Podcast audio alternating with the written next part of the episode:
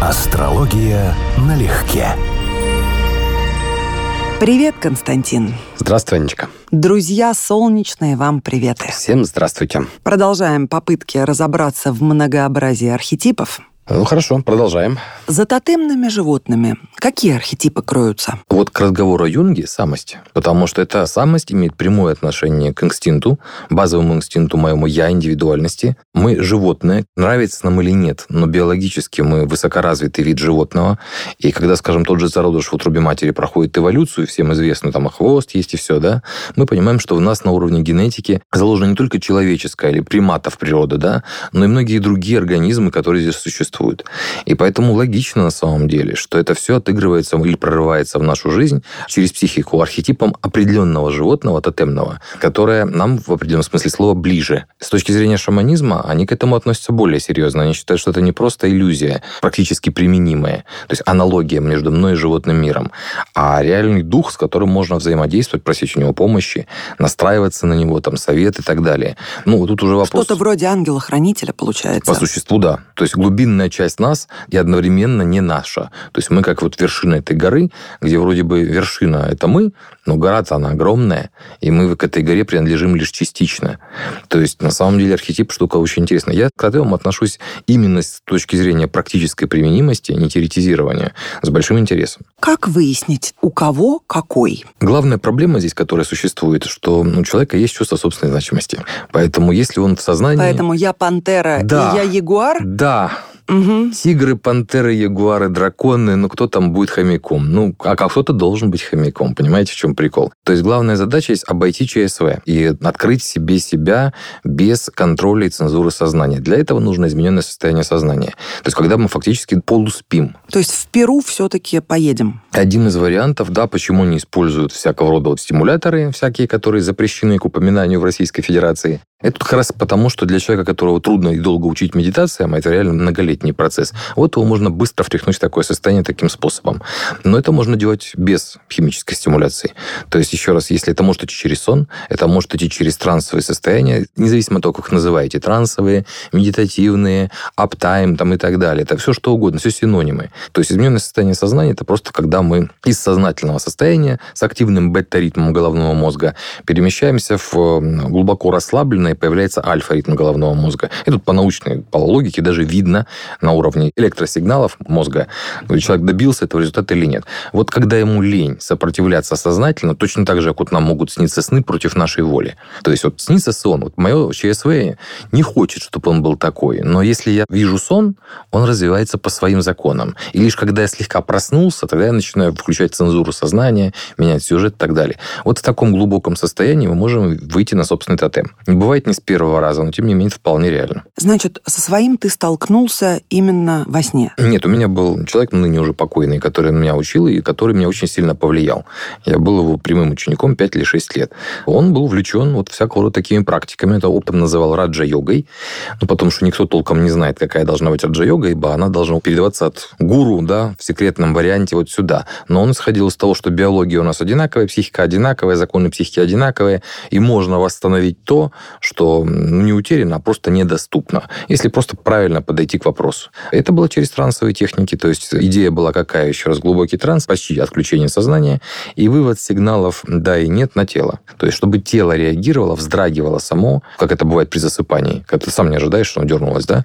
Вот, то есть, чтобы оно реагировало само на какие-то вопросы и поступающую информацию, а сознание просто протоколировало. Или ведущий за тебя записывал. А этот дерг или дрык означает «да» или «нет»? Это калибруется заранее, то есть буквально задаются вопросы, проверяется, как именно приходит сигнал «да». Если это делает гипнотерапевт, вот они делают принудительно. Они просто, вот есть стандартная практика, каталепсия руки, берет руку, поднимает, во время вхождения в транс он слегка трясет, чтобы ты про нее забыл, и начинается это каталептическое состояние, то есть она просто висит, рука. А дальше он принудительно точно так же программирует, говорит, вот у нас вот этот пальчик, вот это будет «да», например, или, или дерните каким-то одним пальчиком, пусть ваше подсознание выберет, а какой из пяти, а мне интересно узнать, какой из пяти. Тоже стандартная ловушка, что ты уже согласился внутри себя, что палец дернется, только какой именно. Ну, в общем, есть механизмы, как это делается. Игры, в которые играют люди. Да, Просто вот это, игры. вот это, кстати, психонавтика. Ну, Отлично. Могу сказать, что мы все так или иначе, ну, не так, чтобы часто, да, но сталкивались с архетипами через сновидение. Есть отдельная категория снов, называется архетипические. То есть у нас у каждого есть как бы свой индивидуальный сонник. Стандартный пример. Большинство людей имеет личные индивидуальные символы, которые им говорят, что они заболели. Кому-то перед болезнью что-то снится. И снится это повторяющийся сон. Такая вот тематика. Это индивидуальный сонник. А есть архетипические образы. Ну вот, например, вам снится универсальный для людей образ, мост, ворота. Это вот символы перехода в новое качество. Универсальный архетипический символ сновидений, например, ремонт дома. Это вот изменение внутреннего пространства. То есть это вы буквально занимаетесь самосовершенствованием. Это образ универсальный для всех. Снились такие сны колоссальному количеству людей. Архетипические образы, которые нам часто снятся, такие невинные относительно. Полеты, например. То есть признак духовной свободы. Один из архетипов. При том, что мы же не летаем. Никто из нас на самом деле не летал. Но память полета генетически в нас жива. И существует архетип, вот, который проявляется в движении как птица. И во сне, если кто летает, тут всегда кажется, боже, как это убедительно, почему мне наяву не получается, вот настолько так это интересно. Это как бы верхний слой. А более глубокий слой — не архетипические процессы, вот, типа полетов, драк, любви там, и так далее, и не те архетипические объекты, украшения, кольца, оружие, ворота, двери, архетипические сущности. Вот это, пожалуй, самая интересная тема. Потому что это сон открывает возможность у некоторых людей или хотя бы некоторые разы в жизни столкнуться с архетипом, который нам с вами знаком, а может и не знаком, по сказкам. И человек видит этот архетип во всех подробностях, а потом находит в мифологическом словаре, что он даже видел подробные детали, которых не знал. Вот это прямо интересная тема совсем. Вот так они возникали, эти мифы. Слушаю пытаюсь все это переложить на практику, то есть на свои какие-то сновидения плюс-минус архетипические, но не знаю. Есть, допустим, повторяющиеся сновидения, и в них тоже, безусловно, заложен какой-то архетип. Например, в соседнем доме на третьем этаже окна меня мучают, не дают мне спокойно жить десятилетиями. Они мне снятся, и всегда, каждый раз мне видится, что там, ну, не портал в другой мир, но там другое измерение, там что-то волшебное, необычайное, там совершенно иная планировка, чем она есть на самом деле. Хотя во сне я каждый раз понимаю, что это за дом, как я его вижу, что я его вижу из своего реального окна, угу. из своей квартиры. Угу. Меня туда бесконечно тянет зашкаливающее волшебное ощущение. К какому это может относиться переход. Переход. Возможность перехода, которая у тебя есть, которая тебя манит, и которую ты до сих пор не совершила. Какой-то качественный переход в твоей собственной жизни. Ключевое здесь то, что сон повторяется. Потому что само по себе повторяющееся сновидение вообще не обязано быть архетипическим, даже так. Но факт повторяющегося сновидения – это самый высший приоритет при трактовке. Вот не бывает более значимых сновидений, чем повторяющиеся. Если оно повторяется, значит, мы что-то должны в своей жизни изменить. Если оно повторяется дословно, значит, мы до сих пор не изменили. Нет, дословно никогда, но суть одна и та же. Это чрезвычайно значимый сон. Именно для тебя, для твоей личной жизни. Оно звучит как-то сейчас немножечко иначе. Да не интимной жизни. Личной, Я поняла, да. Жизни личности. Это прям очень на это надо обратить внимание. Тут, правда, есть еще одна коннотация. Но она скорее вот для слушателей наших будет звучать странно. Я однозначно разделяю идею, что наша реальность многослойна, как вот луковица, например. Да. То, что у нас сейчас с Марвелом и так далее, все эти квантовые реальности и так далее. И считается, что ближайшие шаманы, давай так, перенос, чтобы не я говорил, шаманы, считают, что ближайший к нам мир, который нам доступен, вот именно мир, который можно собрать и полностью у него существовать, очень похож на наш. Но он немножечко отличается. Не там овраги, не так этажи, и вот такого рода истории. Я не думаю, что это сейчас твоя история, но сон вот такого типа может быть вот проникновением вот такого пространства или такое ощущение Вселенной, что это вообще возможно пройти на ту сторону и идти в другой мир. А мне кажется, вот это именно история этого сна. Может быть, я не готов просто четко сказать. Так и есть. Основатель гештальт-терапии считал, что сновидение может трактовать только тот, кому они снятся. Другие могут только помочь, подсказать. Резонно гештальт-терапия, бихевиористика, да? Угу. Куча всего придумано. Все для чего? Чтобы поиграться и в процессе игры хоть что-нибудь о себе выяснить дополнительно. Хоть какие-то рамки наложить на аморфную, абсолютно неконкретную субстанцию, вот так, наирациональная в нас. А рамки накладываются для того, чтобы нам совершить переход между, собственно, сознательной частью, то, что Кснед называет тональ, и нагуалем.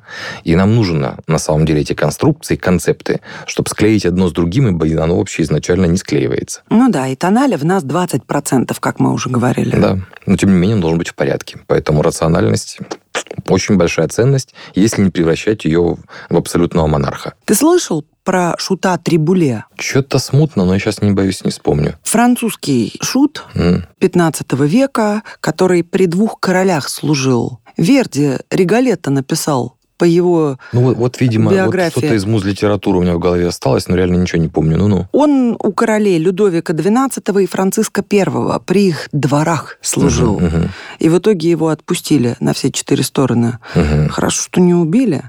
Ну, ну да.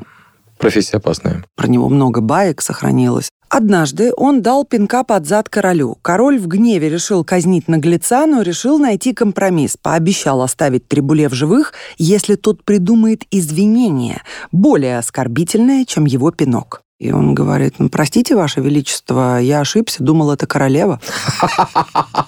Так вот, Трибуле, мне кажется, сам по себе архетип шута. И даже к шуту второго он применим, потому что это, с одной стороны, человек легкий, дурашливый, игривый, в пути находящийся, и при этом в основе своей умный созерцатель, наблюдательный, умеющий делать выводы. Ну, может быть, сейчас тарологи плюются, слушая угу. меня. Ну, естественно. Само собой, что у всех своя правда, там начинается школа. Ну, я не таролог, не претендую, да? Что-то я забыла, угу. может, не так акценты расставила, но вот через запятую. Но вот был конкретный человек в 15 веке, абсолютно архетипический персонаж. Я что скажу по этому поводу. Если брать тот же Таро, то там шут, он же простак, да? Это да. чистая наивность. А вот то, что ты рассказываешь с шутом, вот не скажешь, что это принципиально не системный человек. Нет, это человек, который понимает систему, прекрасно в нее встроен, он в ней выживает, но не умеет, всегда выживает. да, но умеет обходить ее ограничения и пользоваться ими в свою пользу. Это ближе к следующей карте, к магу, который понимает, что иррациональное, вот как устроено все, и пытается им пользоваться в своих целях. Есть легенда, как один римский император проверял астролога в свою эпоху, потому что предыдущие проверки не выдержали, он задавал такой каверзный вопрос. А знаешь ли ты, о мудрец, когда ты умрешь? Товарищ посмотрел гороскоп харарный, побледнел, испугался, сказал, господин, у меня есть показатели, что надо мной нависла страшная опасность, я умру за три дня до вашей смерти. Прекрасно, прекрасно. Мудрость, находчивость. Ага, это к разговору о шуте и о находчивости. Ну, из того, что я знаю, в основном это в снах проходит как бескрайние какие-то стихии. Ну, вот, например, там горизонт, бескрайнее небо. То есть моменты, где сон изначально подразумевает, что ты не знаешь, вот что это и где, чем оно закончится. Это не комната, не какой-то конкретный объект, а, например, там небо, и вот на фоне неба огромные, которые даже себе трудно вообразить, летающие фигуры какие-то, или птицы, или что-то еще, и ты понимаешь, что они огромные, или что это даже непостижимо уму, насколько огромные. Или, допустим, ты видишь море, и понимаешь, что там плавают киты, и вновь та же самая история, даже не понимаешь, до какой степени они велики. Вот это вот ощущение, передаваемое архетипом, что что-то намного превосходит твою психику и способность выдержать тот объем, который на самом деле приходит через сновидение. Но ты описал такую потрясающую красотищу, а людям большей частью все-таки не такая роскошь, как горизонт бескрайнее небо и киты в море синим снятся. Mm. Мне так кажется. Часто присутствует огромное количество других людей или человекоподобных объектов. И вот с ними разбираться, с их поведением гораздо сложнее, потому что не всегда понимаешь не только какой это архетип, а что это вообще за ерунда, почему иногда ты видишь знакомого человека в облике, который не имеет к нему реальному ни малейшего отношения. Да, мы можем говорить, что это будет завязано на какие-то свойства натуры ну, или да. характера, которые мы в нем не подозревали, или это предупреждение, или не осознавали. Или не осознавали. Да. Но это, опять же, это самое прямое в лоб и самое напрашивающееся первым делом объяснение. Но очень часто все гораздо сложнее, возникает вопрос вообще, юнгианская концепция сновидения и его метод интерпретации более глубок, чем подход Фрейда, ведь они вообще не совпадают на самом деле. Вот в своих подходах к снам mm-hmm. они не совпадают. И mm-hmm. даже здесь, если обчитаться и того, и другого, придется как-то увязать оба их подхода. Вот Юнг полагал, что наши обычные сны в основном служат для усвоения воспоминаний, либо отражают личные человеческие взгляды. А Фрейд считал, что архетипические сновидения управляются вторичным процессом и являются внешним личным проявлением первичного процесса. То есть он все, как мы знаем, к Эдипову комплексу относил, и не зря есть этот прекрасный мем с портретом сурового Фрейда и подписью «Все член». Ну, в той классификации, которую я уже озвучивал, что есть примерно 7 видов сновидений, а вот Фрейд отлично описывает два первых варианта. То есть сны как небывалую комбинацию былых впечатлений, то есть повседневную такую жвачку, которая необходима психике для того, чтобы оставаться стабильной. Усвоение новых впечатлений, проигрывание каких-то плохо пережитых, не до конца законченных гештальтов, эмоций и так далее. И второе, сны, собственно, компенсаторного свойства, которые могут быть на самом деле, правда, фаллические по смыслу, но не обязаны. То есть это просто компенсация вытесненных в подсознание эмоций, нереализованных желаний, невоплощенных в жизни каких-то функций. То есть вот эта сторона, она легко читабельна, и по сути это еще не архетип. Это биологические сны по своему содержанию. Но он наметил третью категорию снов архетипических. И вот, на мой взгляд, конечно, Юнг здесь ее разработал лучше. Потому что это то, что выходит за рамки, собственно, человеческой психики, вот как индивидуального единичного экземпляра. То есть мы все-таки вид, у нас есть общая и биологическая, и психологическая основа, и идея коллективного бессознательного, которая была вот активно развита Юнгом, с идеей в том числе существования архетипов, она открыла возможность трактовки вот именно этих видов сновидений. А заодно, кроме сновидений, трактовки мифа, мифологии вообще иначе трактовать, потому что эти вещи сходны по своей природе. Появляется еще возможность использовать эти знания не только для трактовки, но, скажем, для мифологизации персонажа, для того, чтобы выстроить кому-то имидж или там жизненную историю, вписать его в миф, вписать в архетип.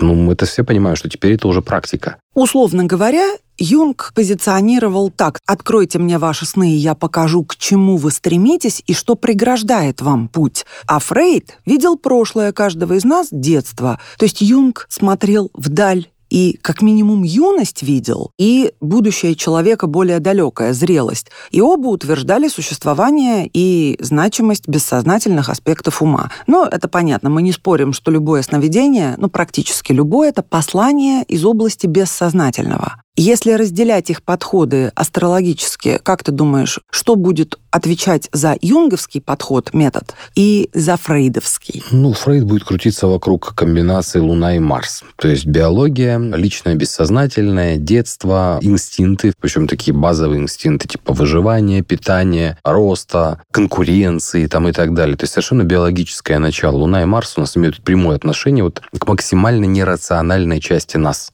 Даже у интеллигентного человека это все равно иррациональная составляющая натуры. Если мы говорим о Юнге, там в большей степени, я бы сказал, интересны медленные планеты, вот в основном Нептун. Потому что вот тот самый метафор открытого океана, который непонятно где кончается. И вот он начал изучать этот океан архетипов. Мы видим, как огромные горы, какие-то главные архетипы, которые выпирают из этого океана. Но есть там под слоем воды что-то еще. И это не отменяет нашей биологии. Это просто ее расширяет, дополняет и дает другую трактовку. И это правильно, потому что мы, как говорил Аристотель, социальное животное. То есть, да, мы животное, но у нас есть общая составляющая с другими людьми. Культурная, этническая, генетическая, родовая, мифологическая, какая угодно еще. И вот архетипы имеют к этому самое прямое отношение. А скажи мне, архетипы людей, на которых мы реагируем в жизни, это, конечно, открывается сейчас непаханное, необозримое поле для обсуждения, но, например, те, кого мы называем фам-фаталь, например, в угу. жизни мужчины, угу. и аналогичная фигура в жизни женщины. Появляется кто-то, кто вносит сумбур, сумятицу, сложные чувства, но, тем не менее, отношения с кем угу. определенно завязаны на какой-то архетип, который прорастает сквозь нас. Ну, здесь биология. Вот здесь как раз все фрейдистское, как мне кажется. Да? Да, это вот, ну, не война полов, это извечная тема взаимоотношения мальчиков и девочек. И да, конечно, есть вот этот типаж, который биологически обусловлен, сложная цель, сложная мишень, которая как награда тому, кто ее достигает. Поэтому вот мужчины соответствующего типажа, условные альфы, да, вот женщины такие, которые становятся сложной добычей, и ты можешь гордиться тем, что ты добыл такой трофей. Ну, то есть мне кажется, что это все-таки в значительной степени биология. А вот то, что имеет отношение к архетипам, например, это когда человек отыгрывает в жизни, например, архетип Прометея. То есть просветительскую работу, несение света в массы, по сути. И, может быть, даже в дальнейшем в конфликт с Зевсом.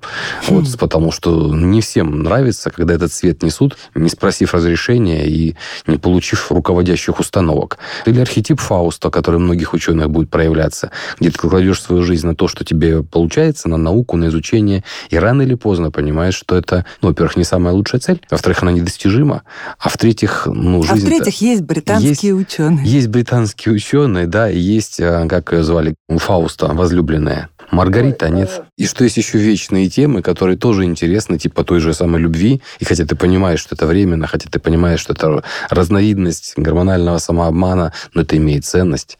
И высокую духовную тоже имеет. И высокую духовную, это важно, что сказал. Но вот, например, меня не покидает вопрос, почему та же Аполлинария Суслова в жизни Федора Михайловича, да, я не могу надолго забывать его имя, угу. не могу. И вот сижу, кстати говоря. Маечка, да, Федор Достоевский. Концептуальная футболочка, да. Я не могу без него долго находиться, так вот Аполлинария Суслова не только для него стала фам-фаталь, но и также для выдающегося философа Василия Розанова. Она, безусловно, являла собой какой-то важнейший архетип, потому что это не про одну лишь страсть, она стала прототипом всех основных героинь его романов. Это не только муза, это женщина, которая причиняла ему сумасшедшие страдания, как и Розанову. Точно так же, учитывая, что она стала женой Розанова, когда ей был 41, а ему 24, по-моему, года. Интересная история, я же ничего этого не знаю. Интереснейшая история, да. «Друг вечный» — это эпистолярное обращение Федора Михайловича было к своей возлюбленной. Да, вот инфернальная женщина, она Полина в «Игроке», она Катерина в «Братьях Карамазовых», она Лиза в «Бесах». Ну вот с каким архетипом? Есть что-то здесь немножечко от Лилит, ну такое вот. Безусловно, и не немножечко. В этом смысле архетипическое, имею в виду, не астрологическая Лилит, да, а архетипа независимой от Адама женщины, которая хочет быть равной и все. И даже не просто равной, а вот я была там создана отдельно, независимо, и вот у нее другой типаж, она не хочет быть Евой. Альтернатива двух женщин, да, Ева и Лилит, как вот тот выбор, который был у Адама. Вот мы и разобрались, архетип Лилит. Ну, как вариант, один из вариантов прочтения. А какие еще ты видишь варианты здесь? Ведь это не про одну лишь страсть. Страсть, как мы знаем, проходит и гаснет значительно быстрее. Мне вспоминается индийская мифология. Там у мудрецов всяких, которые хотели сравняться с богами, боги, когда хотели их отвлечь от этого мероприятия, потому что считалось, что человек может совершенствоваться, а бог нет. Когда они понимали, что их владычеству и власти может прийти угроза, они посылали этим мудрецам искушение. В индийской мифологии есть такие персонажи женские, когда мудрец хотел добиться каких-то успехов в совершенствовании и, например, сравниваться с Богом, есть такая легенда в Вишвамитре, то боги, чтобы отвлечь его от этой цели, которая угрожала их власти, посылали им к разговору вот таких вот Катерин, Лис, как там дальше, да, у Достоевского, да, да. сбивающих их с пути. Сусловых. За, за счет любви, да, за счет того, что они увлекались. Есть два варианта этих низших божеств, небесных танцовщиц. То есть есть, условно говоря, дьявольские дакини, и есть второй еще вариант, такие благостные или божественные. Но делают они одно и то же. Соблазняют мужчину, сбивают его с пути и направляют куда-нибудь в другую сторону. Вот тебе, пожалуйста, тоже архетип. Из мужских архетипов еще выделяют семь основных. Воин, философ или учитель, купец, он же охотник, крестьянин, монарх, монах, раб или же слуга. Вот видишь, как это разбрасывают во всех возможных видах. Ну, здесь мы сейчас плавно перейдем в тему, которую мы когда-то обсуждали. Вот эти мужские типажи по этой психологии, если я правильно помню, да, альфа, бета, гаммы, эпсилоны, омеги. И, по сути Сигма дела... появился, знаешь? Да, нет. Сигма – это тот же альфа, только... Без клана. Без клана и скрещенный с, я бы сказала, либо с шаманом, ну, шаман слэш отшельник. Угу, угу. И сейчас просто модно. интернет, да, модно, модно взрывает. Все хотят быть сигмами. Ой. Он мега крутой, но он волк-одиночка. Блин, как из этого сигмы выйти? Нет, как в 21 веке он появился, когда кризис вообще мускулинности, особенно в западном мире. Вот так мы от архетипа ага. да, к прошли. к биологии, обратно. Но все-таки взаимосвязаны эти вещи. Да мне кажется, сшиты напрямую. Согласен. Просто это вот тонкий слой толстого биологического содержания. Что-то у тебя, да, аналогии, да? Да-да-да, пошли. Хорошо закрутил. Не будем это расчленять на ассоциации. Ну, в общем, друзья. Хватит обсасывать эту тему, да? Да, кем бы вы ни были, гейшей или ведьмой, Афродитой или Гестией, а мужчина воин, купец, шут, монах, монарх. Счастья вам, друзья. Да, и понимание чтобы ваша жизнь для вас не казалась вот таким вот стихийным процессом. Архетипическое пока. Пока-пока-пока. Астрология налегке.